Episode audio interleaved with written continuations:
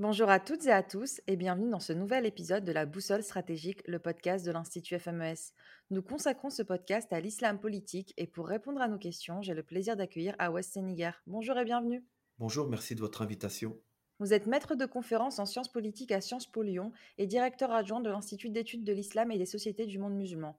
Vous êtes également chercheur au laboratoire Triangle. À West Séniger, vous vous intéressez à la question de l'islamisme et aux relations entre islam et politique en France. Pour commencer par des éléments de définition, qu'est-ce qu'on entend par islam politique et quelle est la situation en France? L'islam politique, il y a plusieurs définitions possibles. Euh, celle que je propose est la suivante. Alors j'estime que islam politique et islamisme sont synonymes. C'est une forme de politisation exacerbée de l'islam ou du rapport à l'islam. En d'autres termes, l'islamisme ou l'islam politique est une façon spécifique d'envisager, de concevoir les rapports entre islam et politique.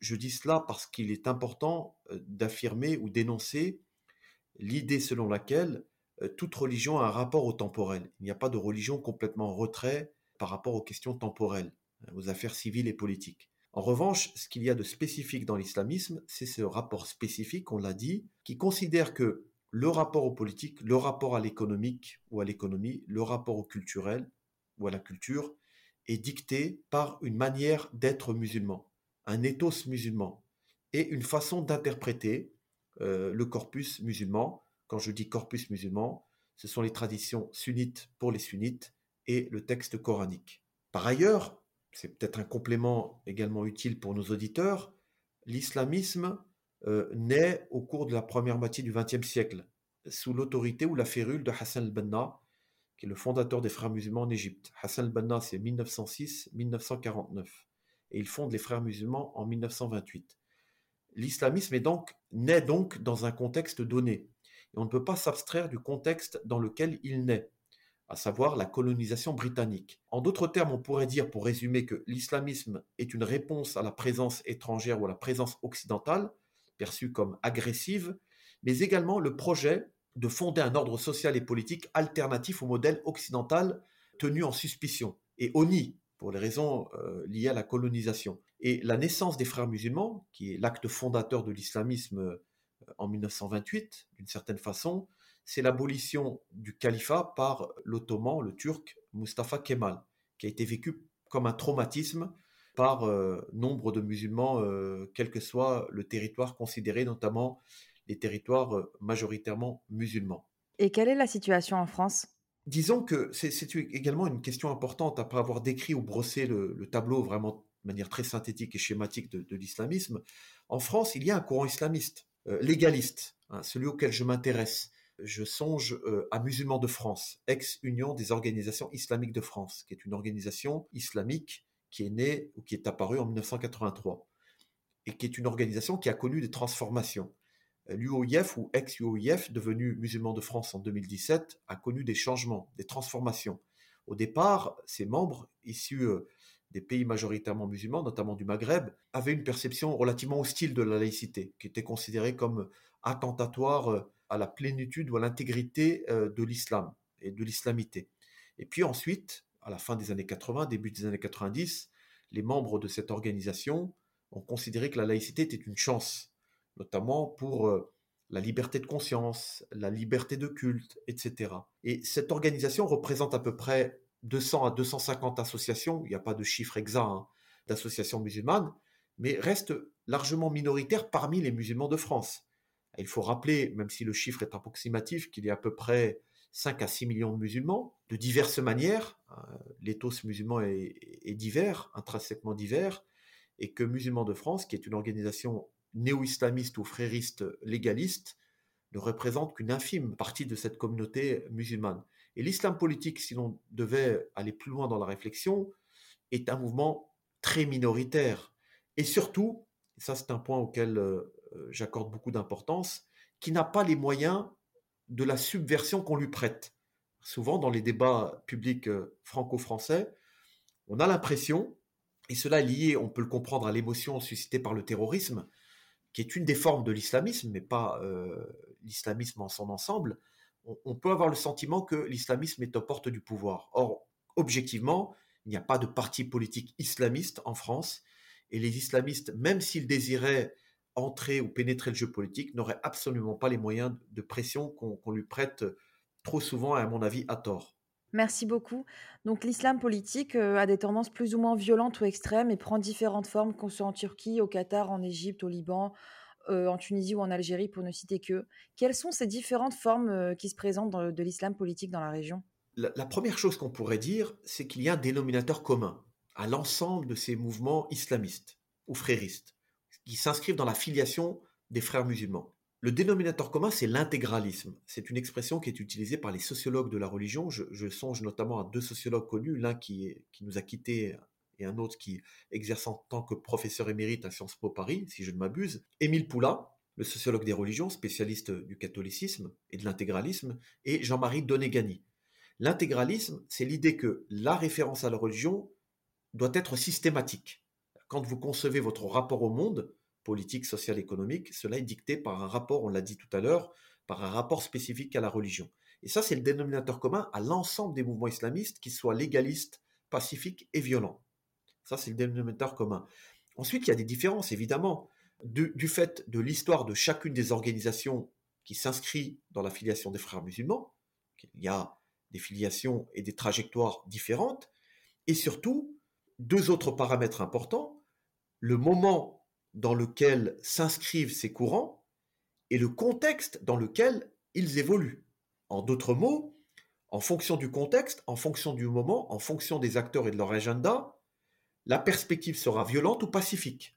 Vous avez des partis qui choisissent l'option légaliste, et on en parlera sans doute au Maroc, en Algérie, en Tunisie et ailleurs, et d'autres qui ont un agenda international, internationaliste ou violent, et qui choisissent la voie des armes pour venir à bout des régimes euh, très souvent autoritaire. Et, donc nous devons garder en, tête ou à l'esprit le dénominateur commun et la différenciation des mouvements islamistes en fonction des acteurs, en fonction du moment et en fonction du contexte. Et justement, est-ce que vous pouvez nous donner des exemples de ces différences en fonction du moment et en fonction du contexte?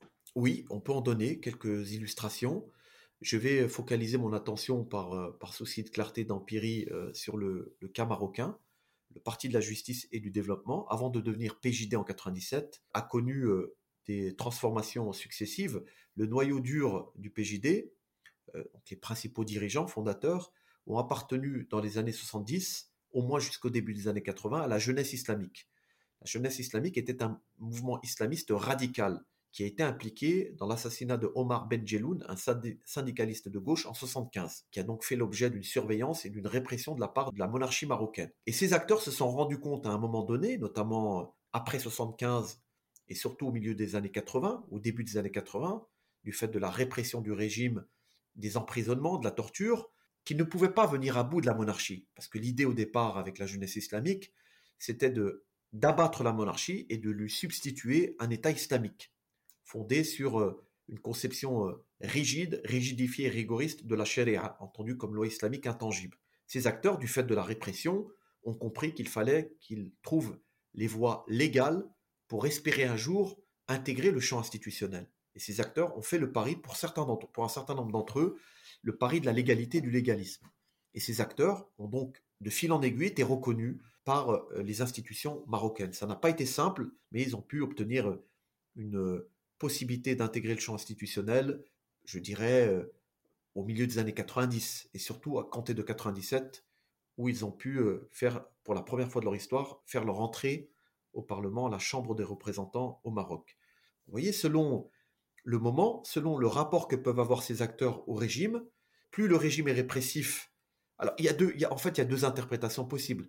La répression peut conduire parfois des acteurs à se radicaliser, c'est vrai, mais parfois la répression a conduit ou a amené euh, des acteurs à récipicence, si je puis me permettre l'expression.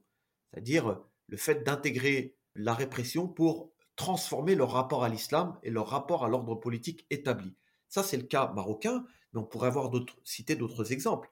En Tunisie euh, ou en Algérie, tous les partis qui, à un moment donné, ont été confrontés au régime autoritaire, soit ont fait le pari de l'exit, qu'ils ont quitté la scène politique, ils se sont exilés pour nombre de dirigeants, c'était le cas de Rachid Ranouchi d'ailleurs, qui a trouvé refuge à Londres ou d'autres ailleurs, soit subir la répression des régimes, notamment quand il s'agit de régimes autoritaires, soit accepter d'être dans des formes de compromis, y compris avec des régimes semi-autoritaires ou autoritaires, comme le cas euh, de la monarchie marocaine. Vous voyez, suivant les acteurs, suivant les moments, en fonction des rapports de force, les acteurs islamistes démontrent leur capacité à intégrer le champ institutionnel. Et, j'ajoute, pour conclure provisoirement, que l'intégration de ces partis au champ institutionnel n'a absolument pas révolutionné l'ordre politique établi. Souvent, on craint, à tort ou à raison, que les islamistes ne viennent subvertir l'ordre politique. Or, l'on se rend compte, à l'épreuve de ces cas pratiques, ces cas précis, que les islamistes sont loin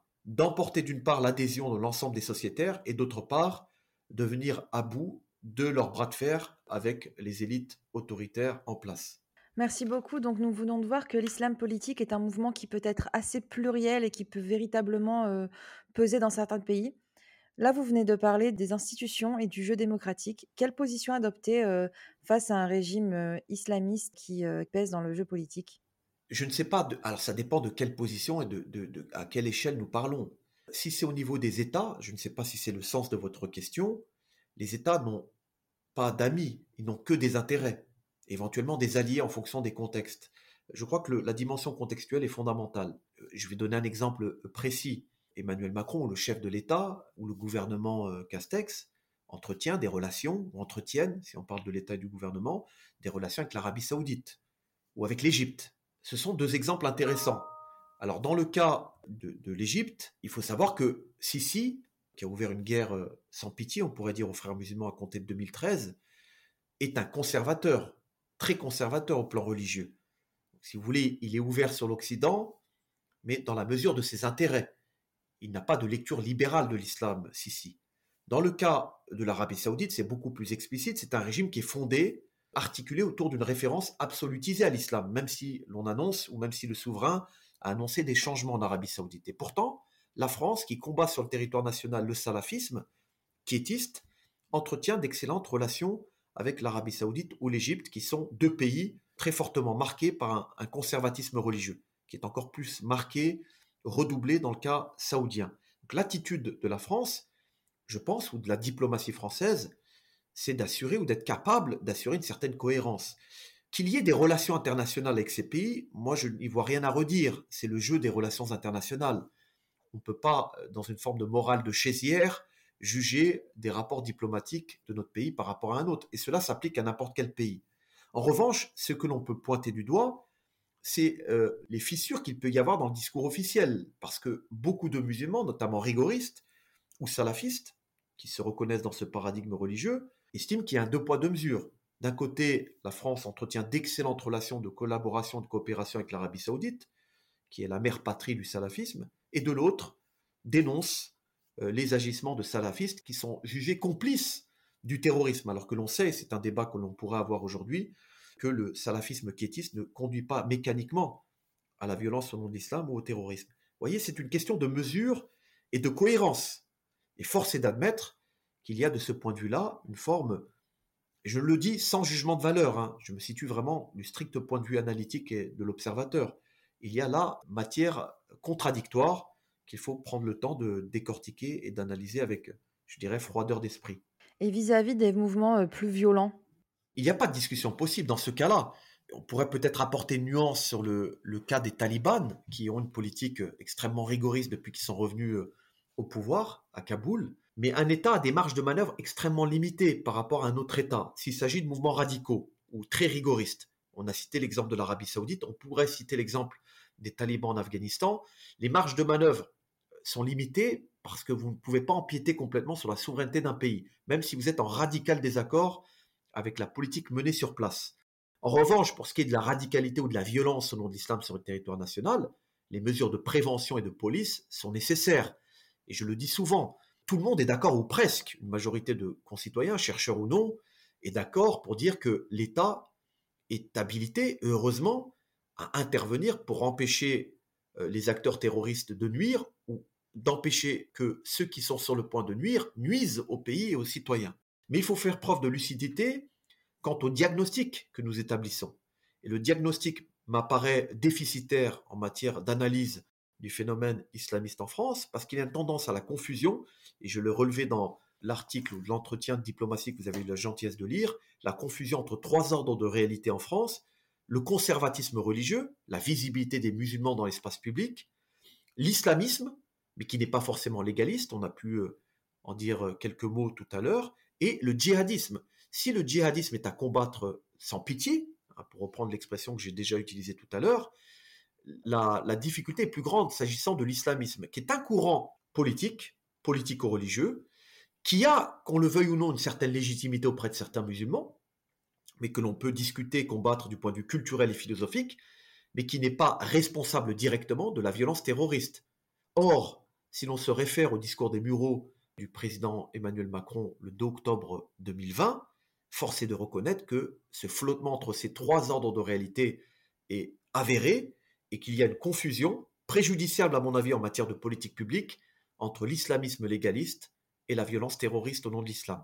Merci beaucoup. On a un islamisme qui se diffuse au-delà des frontières. Quels sont les moyens utilisés Et est-ce qu'on peut parler ainsi de soft power islamique?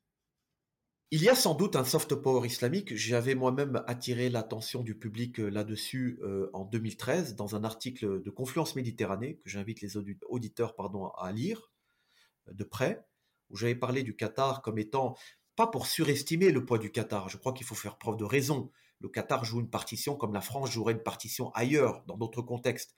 Mais la question de l'islam est tellement sensible, et on peut comprendre, hein, après les attentats terroristes de Mohamed Merah en 2012, et puis les attentats contre Charlie Hebdo et le Bataclan en 2015, on peut comprendre qu'il y ait une, hypersensibilité par rapport à la question de l'islam et de la publicité de l'islam, ou de la présence de l'islam euh, dans l'espace public.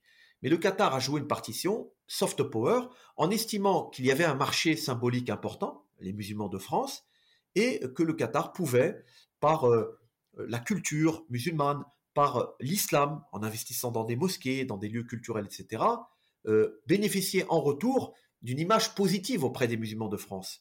Et je ne crois pas que le Qatar cherchait à convertir les masses, mais plutôt avoir une image positive auprès des musulmans de France. Donc le Qatar a fait preuve ou a usé d'un soft power sur la base d'un référentiel musulman, c'est incontestable, comme l'Arabie saoudite, et on a essayé de le démontrer avec Pierre Conessa, Sophia Farhat et Régis Sobrouillard dans un ouvrage qui a paru aux éditions de Noël en 2021, Le lobby saoudien, comment vendre un pays invendable, on a essayé de démontrer que l'Arabie saoudite jouait sa propre partition, pas pour surestimer sa capacité, pas pour euh, tenir des propos, euh, je dirais, à l'emporte-pièce sur la diplomatie saoudienne, mais simplement de voir comment un pays, ou comment des pays, Qatar, Arabie saoudite et d'autres, font du lobbying pour bénéficier au moins d'un regard positif des citoyens français en général et des citoyens musulmans en particulier.